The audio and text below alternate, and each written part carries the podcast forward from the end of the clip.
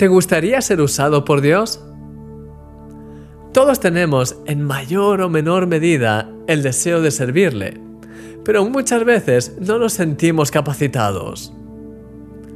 ¿Recuerdas el pasaje de la zarza ardiente?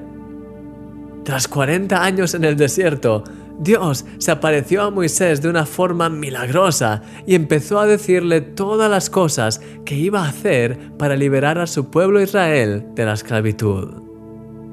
Dios le dijo, como está escrito en la Biblia, Ven por tanto ahora y te enviaré a Faraón para que saques de Egipto a mi pueblo, los hijos de Israel. Entonces Moisés respondió a Dios diciendo, ¿quién soy yo para que vaya a Faraón y saque de Egipto a los hijos de Israel? Y él respondió, Ve, porque yo estaré contigo. A lo largo de mi vida he encontrado a muchas personas que no paran de repetir lo pequeñas y lo incapaces que son y que cuestionan cómo Dios podría llegar a usarlas. Esto puede parecer un gesto de humildad, pero en realidad no lo es.